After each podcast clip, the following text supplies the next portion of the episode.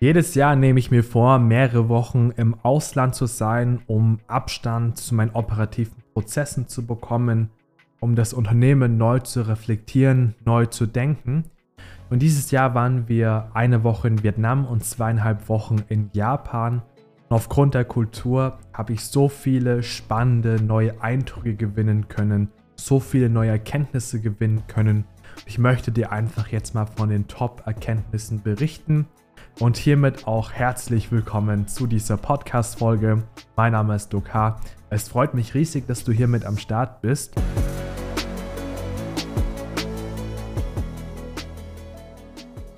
Und ich habe bis jetzt die letzten Jahre die Erfahrung gemacht, dass jedes Mal, wenn ich jetzt für mehrere Wochen Abstand mir nehme, dass dann nach so einer Reise mein Business einfach riesige Sprünge gemacht hat und ich unternehmerisch mich extrem krass weiterentwickelt habe. Das lag immer daran, dass dann in so einer Phase, wo du Abstand gewinnst, du dann plötzlich entdeckst, hey, ich habe da vielleicht Entscheidungen getroffen, die waren jetzt nicht so geil und du kannst dann diese Entscheidung korrigieren. Du realisierst dann, dass du vielleicht deinen Fokus verloren hast auf Dinge, die jetzt dich gar nicht wirklich voranbringen und dementsprechend kannst du das auch korrigieren oder du merkst, dass manche Dinge nicht ganz so effizient sind, wie du es dir ausgemalt hast und überlegst dann natürlich in dieser Zeit auch, wie kannst du Dinge auch besser und effizienter machen. Und dementsprechend resultieren daraus verschiedene Erkenntnisse und Eindrücke, die komplett businessverändernd sein können. Und da habe ich auch einige für mich so mitgenommen. Diesmal vor allem auch mehr mit Fokus auf persönliche Lebensveränderungen. Und davon möchte ich dir jetzt gerne berichten. Ne, ich bin auch ein großer Fan davon, auf einer täglichen, wöchentlichen, monatlichen Basis mir immer wieder Pausen dann einzuplanen, beziehungsweise mir Abstand einzuplanen, Selbstreflexionsphasen einzuplanen. Aber du musst auf jeden Fall aus meiner Sicht daraus mal für mehrere Wochen ins Ausland fliegen im Jahr, damit du einfach mal wirklich eine komplett neue Kultur lernen kannst. am besten auch in einem neuen Hotel, in einer neuen Kultur, neuen Kreis, etwas, was du vorher vielleicht noch nicht ausprobiert hast und dementsprechend, dass du dich da einfach auf neue Dinge allgemein einlässt. Und was habe ich da so mitgenommen? Also, erste, erster Eindruck, den ich gewonnen hatte, war, dass wenn ich jetzt ähm, hier wieder nach Deutschland zurückgekommen bin, da hatten wir die ersten Tage so eine leichte Depression. Ich habe mich riesig darauf gefreut, wieder operativ arbeiten zu dürfen. Ich habe mich riesig auf unsere Kunden gefreut. Ich habe mich riesig darauf gefreut, wieder äh, meine Routinen zu haben, unsere Katzen wieder zu sehen. Na, wir haben ja zwei Katzen, zwei britisch Kurzhaarkatzen, dunkelgrau und hellgrau. Und wenn du meine Stories auf Instagram verfolgst, dann weißt du, der eine ist unser Umsatzkater, der andere ist unser Mindset-Kater. Umsatzkater, weil der eine immer wenn er dann präsent ist in der Gegend, in der Umgebung, dass da immer der Umsatz fließt. Und deswegen hat er den Umsatzkader-Titel bekommen und der andere ist der Mindset-Kater, weil er unsere Geduld sehr viel strapaziert hat in seiner Kittenphase und dementsprechend hat er uns Geduld beigebracht und daraus resultiert ist dann der Titel für ihn, den Mindset-Kater. Und darauf habe ich mich auch riesig gefreut, doch trotzdem waren wir in den ersten Tagen leicht depressiv. Und ich habe darüber nachgedacht und habe überlegt, ja, warum ist das so? Und das, was mir dabei bewusst geworden ist, ist vor allem das Thema äh, kultureller Unterschied. Ja, du musst wissen, in generell asiatischen Kulturkreisen ist das so, dass du sehr schnell dein Gesicht verlieren kannst. Das heißt also, wenn du respektlos andere behandelst, dann wirst du äh, aus deiner Familie verbannt, du wirst ähm, aus der Gesellschaft, aus einem Freundeskreis verbannt. Und das ist natürlich das, was man nicht möchte. Deswegen begegnet man den anderen mit einer Einstellung von Wertschätzung, Anerkennung und Respekt. Es kommt immer natürlich darauf an, in welcher Region du bist, ob dann diese Kultur dann stärker verankert ist oder schwächer verankert ist. Und es gibt natürlich auch immer wieder individuelle Ausnahmen. Aber das ist so das, was wir dann erlebt haben. Und dementsprechend wurde dir auch immer bei allem, was du getan hast, mit Anerkennung, Wertschätzung ähm, ja, wurde dir das entgegengebracht. Das heißt also, als wir in den Laden betreten sind, aus dem Laden raus sind, als wir was gekauft haben und nicht gekauft haben, die Menschen, die haben sich bedankt, aber nicht nur auf so einer monotonen Art und Weise im Sinne von, ja, danke, dass Sie hier waren, sondern die haben das so voll in ihrem Ausdruck gezeigt, voll in ihrer Mimik gezeigt. Die waren voll dabei und du hast einfach gemerkt, du hast dich richtig willkommen gefühlt. Egal, ob das ein kleiner Laden war, ob das ein großer Laden war. Da war plötzlich eine ganz andere Energie und Passion dahinter. Und diese Form von ähm, Wertschätzung, Anerkennung ne, und diese Form von Dankbarkeit auch, das haben wir hier gar nicht so krass vertreten. Also bei uns ist ja eher, na, wenn du dich umschaust, eine Neidkultur, eine Neidgesellschaft. Das heißt also, wenn jemand was aufbaut und erfolgreich ist, wird erstmal gedacht, ja, da hat sich das wahrscheinlich hier auf einen unehrlichen Weg erarbeitet. Oder wenn du jetzt ein Business angefangen hast, dann weißt du ganz genau, es gibt Menschen wahrscheinlich in deinem Umfeld, die dann das eher belächeln, die das nicht so geil finden, die dann sagen, warum bleibst du nicht lieber in einem sicheren Job? Na, und dann, ähm, ja, sind es die Menschen aber, die äh, nachfragen, wie du das gemacht hast, wenn du dann plötzlich Erfolg hast. Ne? Das heißt also, hier wird nicht gegönnt. Und das ist so krass hier einfach in unserer Gesellschaft, dass einfach so, was wir Wertschätzung, Anerkennung, den anderen zu feiern für das, was er gemacht hat, gar nicht wirklich so selbstverständlich ist. Das merkst du auch, ne, wenn du dann in der Gesellschaft, im Kollektiv unterwegs bist, dass einfach gerade die Grundstimmung sehr, sehr an einem großen Tiefpunkt liegt. Und das ist das, was wir ähm, oftmals, ähm, sag ich mal, ähm, nicht sehen und nicht wahrnehmen, weil wir mittendrin stecken. Und wenn du so Abstand gewinnst, dann kannst du das nochmal stärker wahrnehmen. Natürlich gibt es auch hier in unseren Kreisen gibt es auch Menschen, die das Licht in die Gesellschaft bringen. Ne? Menschen mit einer positiven Ausstrahlung, mit einer positiven Energie, mit positiven Absichten und Co. Na, aber du merkst selbst, wenn du dann einmal durch einen Supermarkt läufst oder sowas, dann laufen mehr dann irgendwie Zombies rum, als dann Menschen, die wirklich am Leben sind. Und das ist ja das eigentlich Traurige. Aber das, was ich hier mitgenommen habe als allererste Lektion, ist das Thema Dankbarkeit. Für mich war Dankbarkeit ähm, eine ursprüngliche Routine, ne, wo ich jeden Morgen mir aufgeschrieben habe, was sind die drei Dinge, wofür ich dankbar bin, oder am Abend, was sind die drei Dinge, wofür ich dankbar war.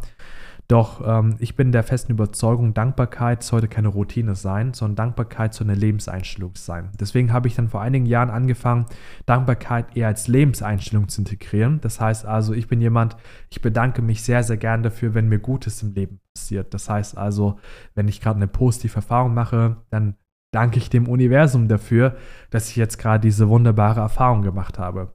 Selbst wenn ich eine schlechte Erfahrung gemacht habe, danke ich trotzdem dafür, weil ich weiß, diese Erfahrung, die macht mich stärker.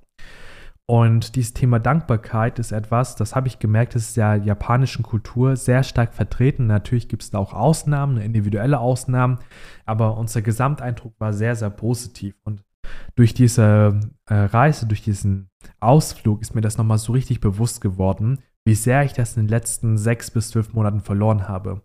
Bei uns gab es in den letzten sechs bis zwölf Monaten gab es intern einige Herausforderungen und Schwierigkeiten mit Mitarbeitern. Es gab einige Vertrauensbrüche, weil wir da einfach gewisse Grenzen nicht klar genug gezogen haben. Und dementsprechend hat es uns so ein bisschen zurückgeworfen, uns ein bisschen ausgebremst. Aber ähm, da in diesen Phasen, wo es dann mal wirklich turbulent wird, vergisst du sehr schnell das Thema Dankbarkeit. Und das, dieser Reise hat mir das nochmal so richtig bewusst gemacht, mir gezeigt, hey, ja, ist viel Schlechtes passiert, aber seitdem das passiert ist, sind unsere Prozesse viel klarer, viel besser geworden. Und ich habe dann für mich dann angefangen, diese Dankbarkeit wieder immer mehr in meinen Alltag, mein Leben zu integrieren. Und ich merke auch, das äh, hat jetzt mit dieser Reise begonnen. Seitdem das dann passiert ist, innerhalb dieser Reise, war das dann so, dass ich dann seitdem wieder eine ganz andere Energie habe, eine ganz andere Leidenschaft an den Tag bringe und dann auch einen ganz anderen Fokus habe, mich dann so richtig im Flow fühle, weil einfach da diese Grundstimmung, diese Grundeinstellung insgesamt gepasst hat. Und das ist auch das, was ich dir gerne mitgeben möchte, ne? diese Dankbarkeit mitzubringen, auch wenn die Dinge gerade negativ laufen und nicht nach deinen Vorstellungen laufen. Weil ich habe mir nämlich hier gerade ein paar Notizen gemacht, ne, die ich dann einfach mal ansprechen wollte. Es gibt nämlich, ähm, da waren wir am Sensoji-Tempel, also das ist äh, der Tempel für die Göttin des Mitgefühls. Ähm, da waren wir in einem Gespräch mit jemandem. Das war sehr interessant, wie wir da sehr viele japanische Weisheiten kennenlernen durften. Und eine war Okitamo. Okitamo bedeutet im Prinzip so viel wie ich nehme demütig und mit offenem Herzen an. Das bedeutet letztendlich, dass wir ähm, Akzeptanz ähm, dem gegenüberbringen, was uns gerade passiert. Das heißt zum Beispiel, du wurdest von deinem Job gekündigt. Okay, Tamo. Das heißt, als du akzeptierst, dass das, wie es ist, erstmal passiert ist. Du kämpfst nicht dagegen an, weil es ist ja bereits passiert. Na, du hast jetzt mal nur 30.000 statt 50.000 Euro Monatsumsatz gemacht. Bedeutet dann, okay, Tamo. äh, du, dein, dein, deine Partnerin, dein Partner hat mit dir Schluss gemacht. Okay, tamo. Ja, du äh, merkst gerade, jemand in deiner Familie wird schwer krank. Okay, tamo. So, das heißt nicht, dass wir damit was schönreden wollen, sondern das heißt einfach erstmal, dass wir die Dinge annehmen, so wie sie sind, weil sie sind passiert, das können wir nicht vermeiden.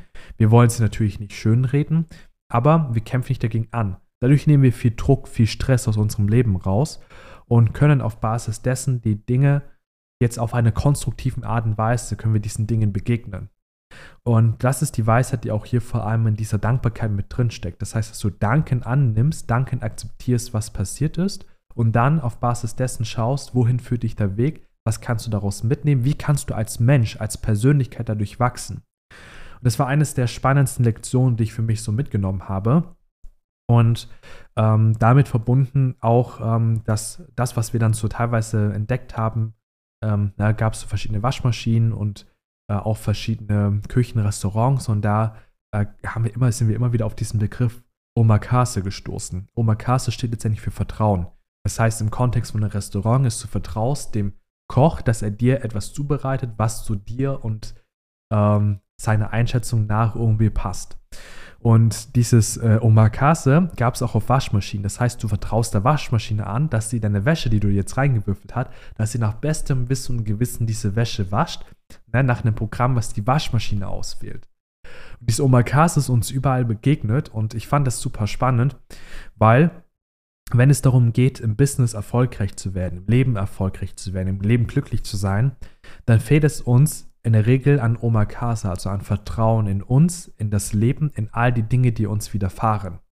Das heißt also, wir haben durch unsere Kindheit sehr stark gelernt zu misstrauen. Wir misstrauen den Menschen, wir misstrauen der Menschheit, wir misstrauen uns selbst, unseren eigenen Fähigkeiten. Das heißt, wir leben in einem Gefängnis des Mangels. Das heißt, in einem Gefängnis der Negativität.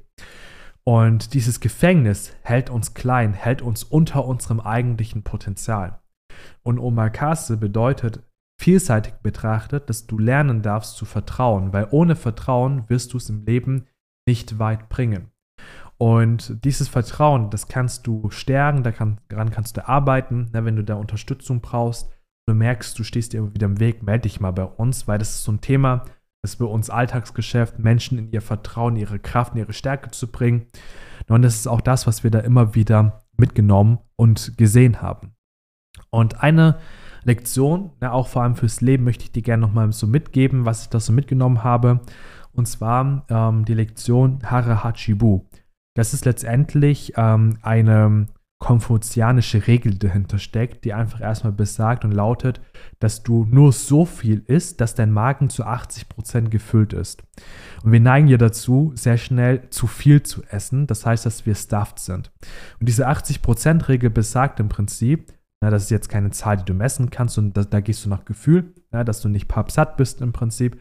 Äh, diese, äh, dieses Prinzip oder diese Regel besagt im Prinzip, dass du wenn du das anwendest, dann hast du danach viel Energie. Und ich habe das gemerkt, als ich dann nur 80 Prozent meinen Magen voll gemacht habe, das praktiziere ich bis heute noch, dass ich plötzlich eine ganz andere Form von Energie im Tag habe, weil meine Energie ist nicht mit der Verdauung durchgängig beschäftigt, sondern meine Energie ist vor allem dann auch im Kopf. Und das ist das, was dann mir so bewusst geworden ist. Und damit gekoppelt habe ich dann so, äh, mir, ist, mir ist dann so aufgefallen, in Japan gibt es oftmals sehr kleine Essensportionen. Ich habe immer gefragt, ja, warum habt ihr so kleine Essensportionen? Und irgendwann hat mir das jemand erklärt, auf eine sehr äh, verständliche Art und Weise. Er hat zwar hat gesagt, ja, wir essen hier kleine Portionen, vor allem mit Essstäbchen, weil wir dadurch langsamer essen und dadurch mehr auf unser Körpergefühl hören können. Das heißt, es geht viel um das Thema Achtsamkeit dabei. Und dieses Körpergefühl, auf das wir dann hören, na, das ist entscheidend letztendlich, um die richtige Balance zu finden in deinem Leben, in deiner Ernährung oder wo auch immer du gerade diese Balance, ähm, nach, nach der du dich sehnst. Das heißt also, was ich da vor allem für mich mitgenommen habe, das war so eine einfache Essensweisheit, die aber letztendlich äh, vielseitig angewendet werden kann, weil wir verlieren durch unseren, ich sag mal, unsere Anstrengung, ne, dem Leben gegenüber unbedingt erfolgreich werden zu wollen, verlieren wir die Achtsamkeit für die kleinen Dinge, für ähm, den Flow des Lebens, sage ich immer sehr gern dazu. Und dadurch Wir wissen oftmals, was wir zu tun haben, wir tun es nicht, weil irgendwas uns davon abhält. Und würden wir mehr Achtsamkeit betreiben und da in dieses Gefühl kommen, dann würden wir mehr Leitplanken haben, die uns in unserem Leben durchführen, mehr Klarheit gewinnen und daraus resultieren dann auch manchmal Entscheidungen treffen, die für uns besser wären als das, was wir dann vielleicht vorher getan hätten, aus einer Angst heraus, aus einem Mangel heraus. Und Achtsamkeit ist ja ein sehr großes Thema. Das ist ein, äh, eine Geschichte, da kann ich dir das jetzt schon mal sagen. Achtsamkeit geht ja damit los, wenn jemand mit dir redet, dass du im Moment bei dieser Person bist und nicht gerade darüber nachdenkst, wie du der Person jetzt antworten kannst, wie du dich selbst bestens darstellen kannst oder dass du währenddessen an deine Arbeit, an dein Business denkst und an andere, andere Probleme denkst und dass du wirklich vollkommen bei der Person bist und der Person zuhörst und dementsprechend erst dann reagierst, wenn ähm, der, richtige, der, richtige, der richtige Moment dafür da ist. Und das ist dann sowas, das ähm, habe ich daraus mitgenommen na, aus, dieser, aus dieser Reise. Und ähm, das ist etwas, das für mich persönlich sehr wertvoll ist, weil wir sehr schnell durch unseren Alltag in dieses Unbewusste hineingeraten. Wir verlieren sehr schnell die Achtsamkeit für die Dinge, wir verlieren sehr schnell das Vertrauen in die Dinge. Ähm, wobei persönlich für mich war das jetzt die letzten Jahre so, das war damals anders. Für mich ist es persönlich derzeit zum Beispiel so, dass ähm, ich mittlerweile ein sehr, sehr krasses Vertrauen in mich habe, ein sehr krasses Vertrauen in das Leben habe und weiß, dass Dinge, die mir passieren, dass die immer sich zum Guten wenden werden, auch wenn die Dinge selbst erstmal negativ erscheinen mögen. Ich kann dazu mal eine komplette Podcast-Folge machen, wenn dafür Bedarf ist und wenn das Ganze für dich interessant ist, weil ich kann dazu sehr viel erzählen, weil wir, äh, weil ich immer wieder merke, die Kunden, die zu uns kommen, egal welches Problem sie haben, es scheitert immer am Vertrauen zu sich selbst, tief genommen ja, und das ist das, was, ähm, wo es den meisten sehr schwer fällt, das für sich aufzubauen. Du kannst mir jetzt gerne mal deine Eindrücke teilen, gerne auf Instagram unter Dukha Official kannst du einfach gerne mal eine Nachricht schreiben, wie du einfach diese Eindrücke empfunden hast. Das war jetzt ein kleiner Auszug von vielen. Ich habe jetzt gerade mal auf die Zeit geguckt und gesehen, wir sind ja jetzt schon eine gewisse Zeit hier in dieser Podcast-Folge drin. Aber wenn dich das Ganze interessiert, was ich sonst noch so mitgenommen habe, abseits von der persönlichen Ebene, dann lass es mich gerne wissen. Dann kann ich gerne dazu mal eine weitere Folge machen oder zum späteren Zeitpunkt mal das irgendwann einwerfen. Na, und ähm, ja, wenn du für dich selbst auch sagst, hey, ich merke, an vielen Themen darf ich nacharbeiten. Achtsamkeit, Dankbarkeit, Vertrauen na, an dem Thema, ähm, ja, vor allem äh, mir selbst gegenüber, ich sag mal, ein gewisses Selbstbewusstsein zu entwickeln äh, eine gewisse Selbstsicherheit zu entwickeln, dann äh, können wir dir dabei genau weiterhelfen. Ja, das heißt, es sind Bereiche, da fokussieren wir uns jetzt seit Jahren darauf, in dem Bereich auch immer besser zu werden, unseren Kunden immer besser weiterhelfen zu können und haben dafür einfach so krasse Lösungen mittlerweile, die dich innerhalb von wenigen Sessions, innerhalb von wenigen Wochen einfach in dieses Vertrauen bringen, sodass bei dir im Business die Dinge sich schnell entwickeln, dass insgesamt deine Lebensqualität besser wird. Das heißt, wenn du für dich merkst, irgendwie lebst du vor dich hin, du bist eigentlich wie so ein laufender Zombie manchmal gefühlt und die fehlt es an Lebendigkeit, die fehlt es an Produktivität, am Genuss, am Business, dann können wir dich da auf jeden Fall in dem Bereich unterstützen. Auch wenn du jetzt einfach dir die Frage stellst, was ist sonst noch möglich, wie kann ich mehr aus meinem Potenzial herausholen, dann sind wir auch die richtige Anlaufstelle, um hier einfach dich dort in dem Bereich voranzubringen. Und wenn äh, du das möchtest, dann trag dich gerne mal ein für ein Gespräch unter duck-h.de. Ich freue mich darauf, dich dann auch hier äh, begleiten zu dürfen, dich auch hier beraten zu dürfen. Ja, und dann sprechen wir uns bald. In dem Sinne, mach's gut, dein Duck.